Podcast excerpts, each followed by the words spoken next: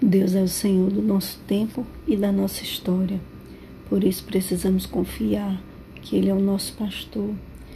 E com Ele sendo nosso pastor, se não temos algo, é porque de verdade não precisamos.